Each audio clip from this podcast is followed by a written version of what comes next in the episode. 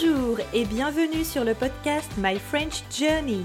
Je suis Julie, créatrice de ce podcast et professeure de français. Si vous voulez apprendre le français ou progresser dans cette langue, ce podcast est fait pour vous. Ok, if you couldn't understand what I've just said, it's okay. Send me an email to bonjour at myfrenchjourney.com. You will receive the transcript of the episode. You can do it! Mais tout le monde peut bien sûr recevoir la transcription à l'adresse bonjour myfrenchjourney.com. C'est gratuit. Mon but est de vous accompagner tout au long de votre aventure française. Avec des conversations authentiques, vous allez améliorer votre prononciation, votre grammaire et votre vocabulaire. Vous êtes prêts? Alors, c'est parti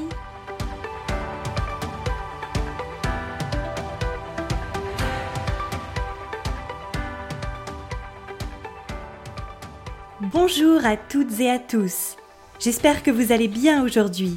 Pour ce troisième épisode, on se retrouve pour ma toute première interview. À cette occasion, j'ai discuté avec Sarah. Sarah, c'est une américaine hyper sympa que j'ai rencontrée sur le site My Language Exchange. C'est un super site qui est gratuit et qui vous permet de trouver un partenaire linguistique. Elle cherchait quelqu'un pour discuter chaque semaine en français, je cherchais quelqu'un pour pratiquer mon anglais c'était parfait. Donc maintenant, nous discutons au moins une fois par semaine sur les choses du quotidien. Et Sarah est vraiment devenue une de mes amies. Et je lui ai demandé si elle souhaitait participer au podcast, car je trouve que son histoire est vraiment très intéressante. Et elle a dit oui. Sarah a un très bon niveau de français, mais elle fait encore quelques fautes de grammaire, comme tout le monde. Pour cet épisode, je vous demande de ne pas vous focaliser sur ces erreurs, mais plutôt sur la communication. Cet épisode est aussi là pour vous rappeler que la grammaire n'est pas le plus important. Ce qui est primordial, c'est l'échange, la conversation. Mais au cas où, j'ai préparé la transcription de l'épisode, dans laquelle je propose une correction des petites erreurs de Sarah. Pour obtenir cette transcription, n'hésitez pas à m'envoyer un mail à l'adresse bonjour myfrenchjourney.com. Vous retrouverez l'adresse dans la barre d'informations. Je vous souhaite une très bonne écoute. Aujourd'hui, j'ai l'honneur de recevoir pour cet épisode du podcast My French Journey ma première invitée, Sarah. Bonsoir Sarah. Bonsoir Julie. Tu vas bien? Oui, tu vas très très bien ici. Et toi? Eh bien écoute, euh, oui, bon, il est un peu tard maintenant pour moi, il est 22h30, alors j'avoue que je commence un peu à fatiguer. Et chez toi, il est quelle heure? Maintenant, elle est presque 1h30 dans l'après-midi. Donc il est 13h30. Tu as déjà mangé? Oui et non, j'ai mangé mon petit déjeuner un peu en retard, mais je n'ai pas encore mangé mon déjeuner. Alors après ce podcast, je vais peut-être manger, quelque chose, peut-être. Alors, pour commencer, euh, pour nos auditeurs, est-ce que tu voudrais bien te présenter? Oui, un petit peu, bien sûr. Comme tu as dit, je m'appelle Sarah, je suis américaine. Euh, j'habite dans l'État de Washington et il y a souvent des gens qui étaient confondus entre l'État de Washington et Washington DC. Washington DC, c'est la capitale des États-Unis, mais j'habite pas là. J'habite sur l'autre mm-hmm. côté, le côte ouest, dans le coin le nord-ouest des États-Unis. Et euh, euh, voilà. Et c'est juste à peu près une demi-heure au sud de la frontière du Canada. Et moi, je suis retraitée et j'ai 68 ans. Et tu es retraitée depuis combien de temps? J'ai commencé mon retraite quand j'ai fait le déménagement en France pendant un an et ça c'était 2017. Mais après rentrer ici aux États-Unis, j'ai recommencé de travailler mais mi-temps. Maintenant c'est mi-mi-temps. Et maintenant, pendant la pandémie, je travaille pas du tout. Plus, euh, malheureusement, plus d'activité. C'est comme tu as dit, tu, nous as déjà introduit le thème pour aujourd'hui. Aujourd'hui, je t'ai demandé et tu as gentiment accepté de participer à ce podcast pour justement parler de ton expérience parce que Sarah, eh bien, elle a vécu un an, je crois, si je me rappelle bien, c'était un an, euh, un an en France. Et en tant qu'américaine, voilà, je voulais aujourd'hui parler euh, avec elle et euh, qu'elle puisse vous raconter son expérience en France. Est-ce que tu veux bien nous expliquer pourquoi est-ce que tu as décidé de venir vivre en France? Quel était le but et est-ce que c'était un rêve? oui, oui, c'était un rêve, bien sûr, mais c'est aussi, c'était un cauchemar. Et pourquoi? Parce que le cauchemar, c'était l'élection présidentielle ici aux États-Unis 2016. Et ici, on était tout à fait choqués, bien sûr, et vraiment déprimée. Et le lendemain, après l'élection de 2010, 2016, euh, mon mari et moi, nous avons décidé il faut vraiment quitter les États-Unis pour l'instant.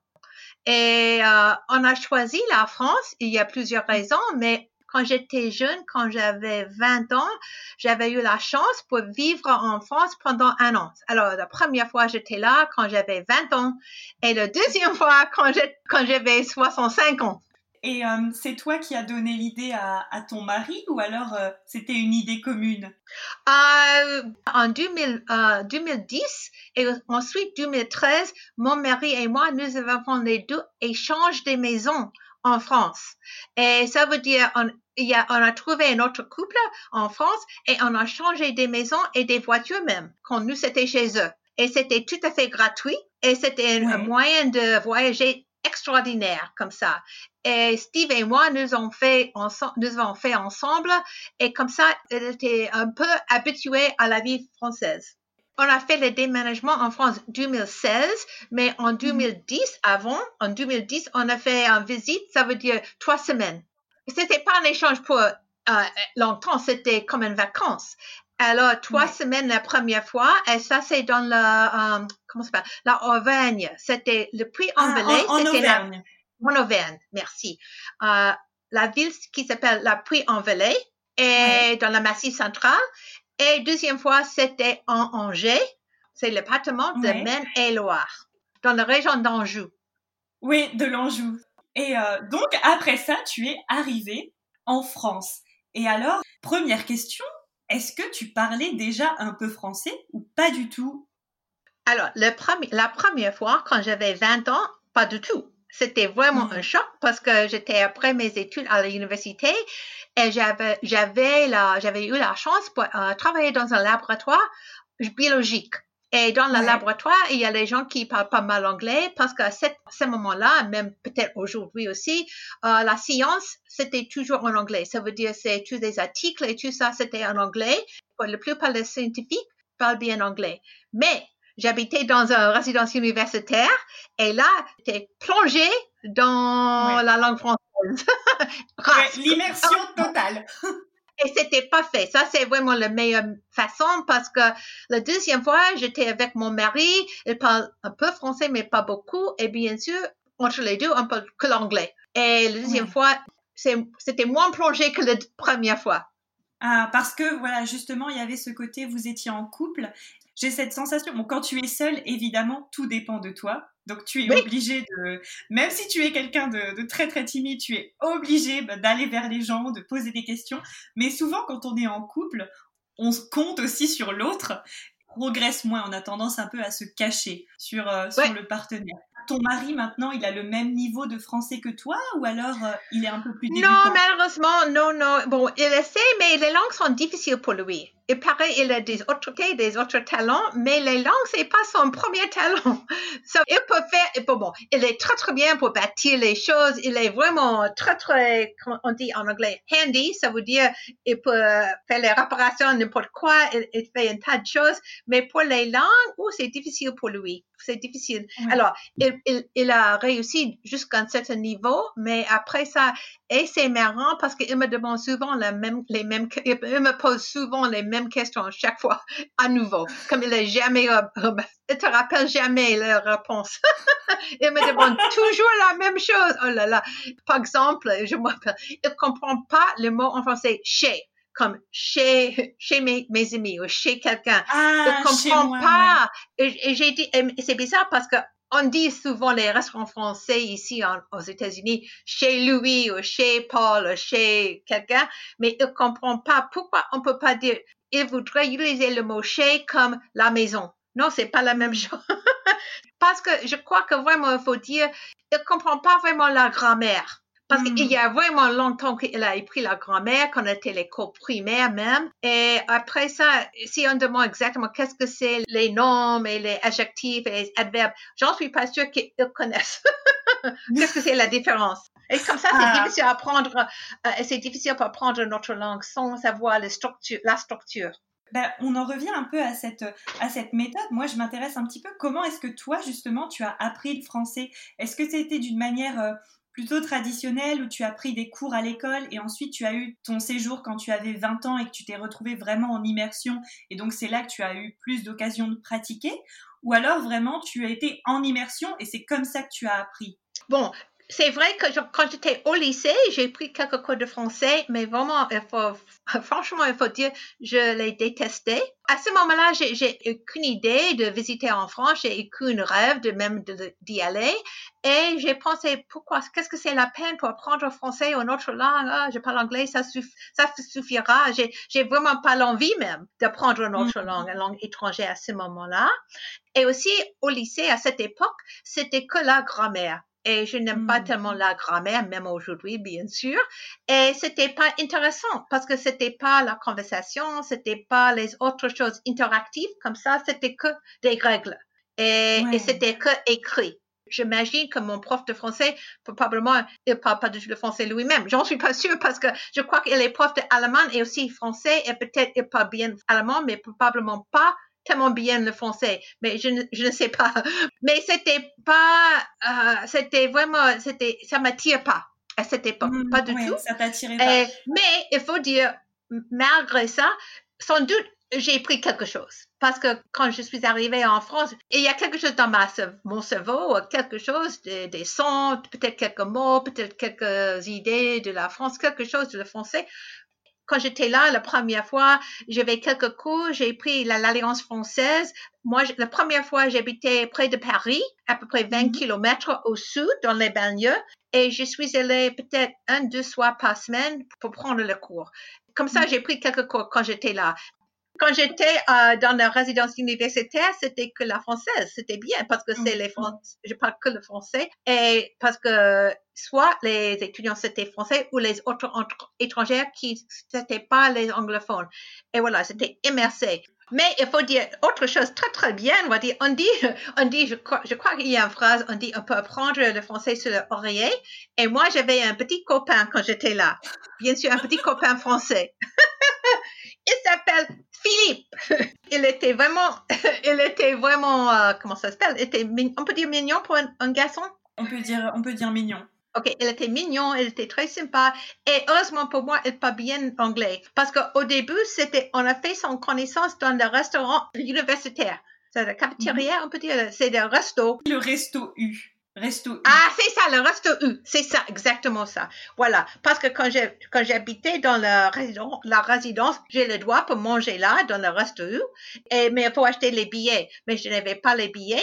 Et j'ai, j'ai, mais j'ai su qu'on peut demander à quelqu'un pour acheter un billet et, le, j'ai pratiqué avant, avant y aller à la, au restaurant, j'ai pratiqué mon petit phrase et j'ai trouvé un, un type, je ne savais pas qui, mais j'ai frappé sur l'épaule et j'ai dit, excusez-moi, puis-je acheter un billet pour le repas, s'il vous plaît? C'était ça mon phrase.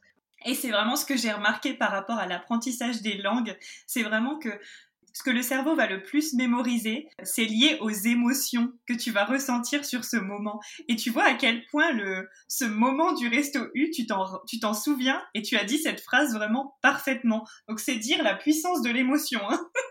et à ce moment-là, tu étais stressé ou tu étais sûr de toi? Non, non, stressé, bien sûr. Mais heureusement, il a, bon, il a tourné parce qu'il était, j'ai frappé sur l'épaule, il était en face de l'autre personne. Et voilà, elle m'a dit, bien sûr. Et ensuite, elle commence à, est-ce qu'elle m'a demandé tout de suite en anglais, do you speak English? et j'étais un peu choquée, mais bah, pas parce qu'il a compris que je suis anglophone, mais son anglais, c'était si bien que ça, wow! Parce qu'il a passé du temps aux États-Unis, euh, quelques mois, et il était attiré surtout par les films américains. Et voilà, on, a ah. tout de suite, on était, on a mangé ensemble à ce moment-là, et on était, après ça, on était ensemble. C'était comme ça. Avec cette phrase, j'ai trouvé mon petit copain pour un an. Waouh, c'est beau. L'histoire d'amour romantique française au resto U. Voilà. Et ça, c'est bien. Et ça, c'est une, très, très bonne méthode pour apprendre. Et aussi, une autre chose que c'était bien, vraiment grâce à Philippe, j'ai fait la connaissance de ses amis et mm. euh, on a joué des cartes souvent ensemble. Et avec les cartes, c'était bien parce que comme ça, on peut faire quelque chose, parler si on veut, mais on n'était pas obligé de parler tout le temps parce qu'on joue mm. en même temps. Et ça, c'était bien. Et aussi, il a toujours les, les bandes dessinées et ça m'aide beaucoup pour apprendre les phrases quotidiennes dans les bandes dessinées. J'ai lu beaucoup de bandes dessinées cette année. Ah, les bandes dessinées. Waouh. Et tu te, tu te souviens de certains titres? Oh, bah, c'était Snoopy, Peanuts. Parce qu'avec des images, c'était vraiment plus facile à comprendre. Hmm. Et il ne t'a pas fait lire Astérix et Obélix Pas beaucoup, malheureusement. Oui, je, je connais, c'est très, très, très bien connu, mais je ne me rappelle pas que j'ai lu beaucoup de, de Astérix ou Obélix. Et je crois que c'était peut-être parce que Philippe, il adore les choses américaines, adorait. Alors, il a un tas de choses américaines, mais en français. Et donc maintenant, parlons un peu de ton expérience. Donc, les un an à Angers. OK, voilà. C'était vraiment un choix parfait pour nous deux parce qu'en Angers, premièrement, on dit, euh, peut-être tu, tu n'es pas d'accord, mais on dit dans la région Anjou, on parle le français le plus pur, on peut dire. Ça veut dire c'était on parle assez lentement. Euh, mm-hmm. L'accent c'était vraiment il n'y a pas d'accent. Ça veut dire comme à Marseille ou des autres pas, euh, des autres régions de la France. Et c'est mm-hmm. plus facile à comprendre le français là. Voilà. Aussi, euh, raison, c'était parfait pour, pour nous, c'était la taille, c'est parfait parce que notre ville ici en, aux États-Unis, dans l'État de Washington, c'est à peu près moins que 100, personnes. 100 000, hmm. excuse-moi, 100 000, à peu près 90 000 personnes habitent ici. Et en, en Angers, c'était à peu près oh, 150 000. Et c'est une hmm. taille à peu, à peu, près bon pour nous, pas trop grand. On n'a pas l'envie d'habiter à Paris ou à Lyon, quelque part très très grand. C'était ça, c'était une taille bon pour nous. Aussi, il y avait une, bibliothèque anglophone et pour nous, c'était la clé. La bibliothèque anglophone, c'était vraiment un centre culturel pour les gens, soit les anglophones ou soit les francophones qui voudraient apprendre anglais. Et comme ça, c'était très, très facile pour nous pour faire le bon vol et pour faire mm-hmm. la connaissance d'un tas de gens français qui voudraient pratiquer l'anglais et étaient curieux à nous connaître. Et ça, c'était ah. pas fait parce que comme ça, bien sûr, on appelait beaucoup le français aussi. Mon mari et moi, nous, avons, nous avons fait beaucoup de, de, de, groupes de conversation anglaise pour les gens qui voudraient pratiquer l'anglais. Et comme ça, on, a, on était dans la vie quotidienne. Et c'était pas le sightseeing. C'était pas pour, pour aller visiter les musées ou les choses comme ça. On était dans la communauté et dans un sens de donner quelque chose aux autres. C'est beau hein, d'avoir fait tous ces efforts pour vraiment s'intégrer euh, à la communauté, devenir bénévole, vraiment, vous avez fait beaucoup, beaucoup de choses. Vous aviez vraiment fait des recherches spécifiques sur l'endroit où vous vouliez vivre et vous étiez tombé sur Angers. Bon, on a déjà les amis qui habitent en Bretagne et Normandie et une autre ville qui s'appelle euh, Mayenne. Et tu étais au nord-ouest de la France. Et on a déjà décidé, on voudrait faire le déménagement au nord-ouest de la France. Pas le sud, pas l'est, mais au nord-ouest. Mais dans une ville avec une taille bon pour nous. Et on a, avant, nous avons fait notre déménagement. On a visité, on a fait un petit voyage en avance pour trois semaines. On a visité Angers, Nantes mm-hmm. et Rennes. Les trois villes pas loin l'un de l'autre dans cette région au nord-ouest finalement, c'était évident après visiter les trois villes que Angers, c'était le meilleur match pour nous. Surtout parce que la bibliothèque anglophone, c'était évident, il y a un tas de choses là pour nous et les autres villes n'ont pas la même chose. Vous avez fait euh, le choix parfait pour vous. Du coup, vous aviez pris une location sur place? Oui, ah, c'était la chance. C'était aussi un autre signe que c'était notre destin d'habiter en Angers parce que pendant ce petit voyage en avance pour décider où on va vivre, juste par hasard, encore grâce à la bibliothèque anglophone, il y avait un agent immobilier qui a nous contacté parce qu'elle connaît le directeur de la bibliothèque. Et voilà, elle a dit que, c'est compliqué, mais elle a dit que son neveu euh, vient d'acheter cet appartement, et, mais le neveu, il habite en Afrique et peut-être nous sommes intéressés dans peut-être louer cet appartement et on dit oui, on va voir.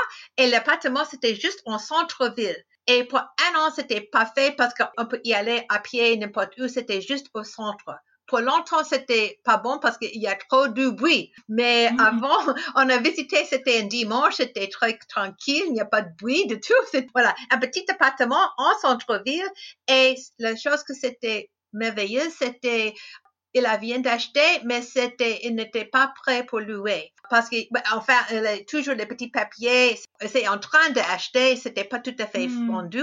Et comme ça, il n'est pas prêt. Et moi, nous sommes pas prêts non plus parce que, prêts non plus parce qu'il faut attendre juste quelques mois parce que, voilà, c'était avril et on retournera en juillet. Et voilà, Mm. comme ça, c'était une bonne chose parce que on a visité, c'était bien, le prix c'était super intéressant. Et aussi, la dame là, elle va faire tout ce qui sera doublé. Et ça, c'est pas Ah. parce qu'elle ne voudrait pas acheter les choses pour un an comme ça.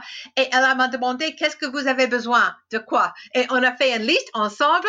Elle a acheté tous pour nous les assiettes, les couvertures, tout ça, c'était Oui. compris. Et on a tout ce qu'il faut. On arrive trois mois plus tard. Il est tout fait pour nous. C'est comme si tu arrivais dans un hôtel, mais dans ton appartement. L'arrivée parfaite. Oui, et ça, ça nous dit, ça nous dit que vraiment, il y avait raison. Juste comme par hasard, elle a dit, est-ce que je voudrais vous montrer un appartement? Est-ce que vous êtes intéressé? On dit oui, mais on a pensé non, parce que j'ai, imaginé, elle voudrait vendre. Elle n'était pas intéressée pour acheter quelque chose, seulement Mm. pour louer. Elle est une agent immobilier, je veux dire, elle voudrait vendre les choses. Mais non, elle a compris, c'était juste un cas spécial pour son neveu. C'était pas Mm. typique pour elle. C'était très bien. Le coup du destin. C'est vraiment ça. Exactement, oui. Vous êtes toujours là? J'espère que notre conversation vous a plu.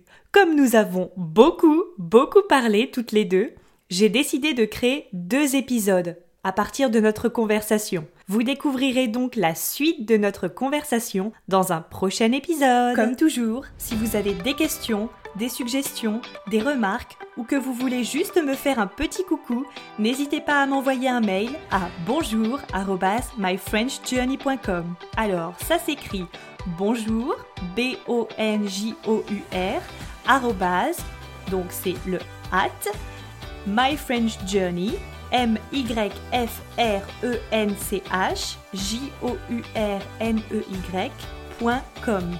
Je me ferai un plaisir de vous répondre. Encore mille merci de m'avoir écouté. Prenez soin de vous. Je vous dis à la semaine prochaine. À très vite. Salut